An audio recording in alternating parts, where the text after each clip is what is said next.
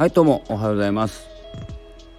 大山です、えー、今日のですね感情で自分設定するラジオカンラジということでまた始めていきたいと思います、えー、この番組は何かの専門家私大山が自分設定の思考法をいろんな角度からお伝えする番組です、えー、ということでオープニング成功しました。えー、今日のお話なんですけれども、まあ、自分設定ってそもそも何なのっていうお話から入ろうと思います。えー、自分設定っていうのはもう自分設定の思考法と言ってますけど自分設定ってただの思考法なんです。思考のパターンっていうんですかね、えー、そのようなことを自分設定と呼んでるんですけれども、えー、自分じゃない誰かを生きてませんかっていうことなんです。え自分じゃない誰かっていうのは、えいろんな成功法則とかですね、え何か偉い人に聞いた言葉だったり YouTube とか、えネットとかで出ている、え成功してるっぽい人の言葉だったりまあいい言葉もありますし、え、自分に合わない言葉もあると思うんですいい言葉の中に。でそれを目指してしまっているから自分がなくなっちゃうとかいろんなですね考え方あるんですけど、ね、僕が思うですねこの自分設定というのは、え自分でまあ本当にあの心地よい自分で生きているかっていうことなんです。リラックスした時に、え、自分っていいなって思えるような自分で生きているかいくらですね、え、ビジネスで成功したとしてもえー、ですねまあいくらお金を持ってていい車乗ったりですねいい家に住んでたりですね、まあ、いろんな成功の形っていうのはあると思うんですけど、その目標とかですねいろんなこと持ち物だったり出来事だったりもそうなんですけどそれを達成した時に心地よい自分になっていれるかどうかなんです。だからですね、まあ、年収1000万だろうがですね年収300万だろうがですね、え、幸せの形というものは人それぞれありまして、え、みんながですね年収1000万あれば幸せなのかとかですね年収300万だから不幸なのか年収が100万だから不幸なのかとかとそういうことを、えー、言ってるうちはですねまだですね自分で生きてないなと思います。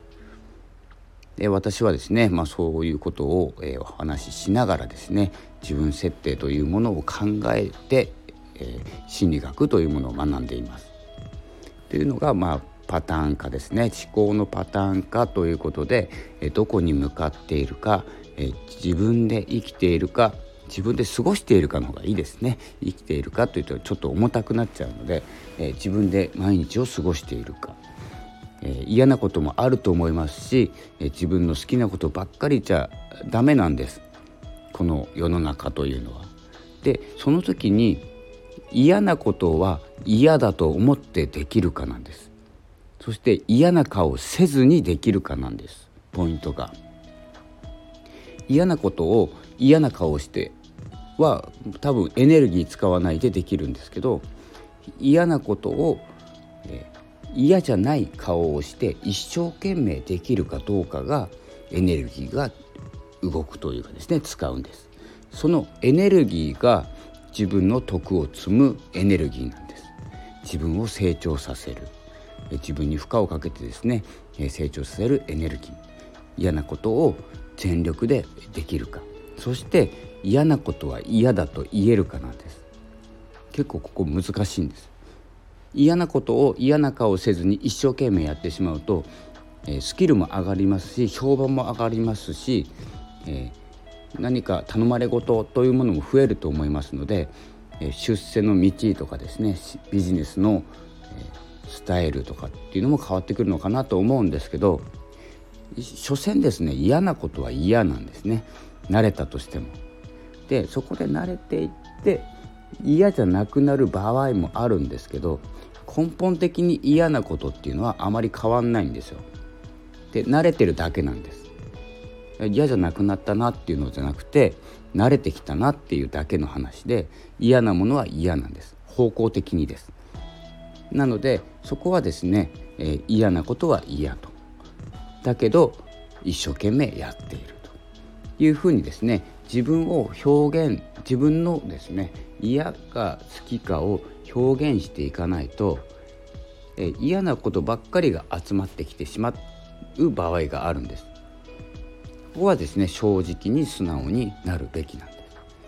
嫌なこと好きなこと分けた時にこれがですね一生懸命嫌なこともやらなきゃいけないことだと思ってやってしまうから後々苦しくなるんです。ここですね本当にですね大事なところで結構難しいんです。嫌なことを嫌だと言いながら周りの人のためになる仕事をする。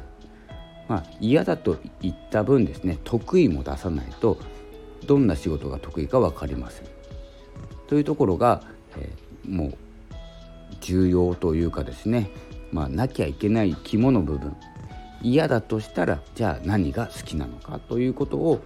えー、正直に表現していくということが、えー、大事かなと思います。まあ、人のことを考えたりですね。周りのことを考えたら自分が請け負うのがいいかなって思うかもしれないんですけど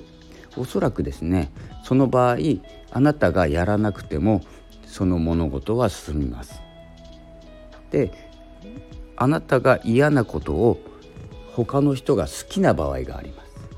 その人の仕事を奪ってはいけませんよね。という考え方なんです。で人には役割があって必ず得意不得意があってそれがパズルのピースみたいに合致してですねこれがチームワークになったりですね、えー、力が増大するというですねパズルの法則なんです。それを、えー、パズルのそのへっこみとか出っ張りをですね、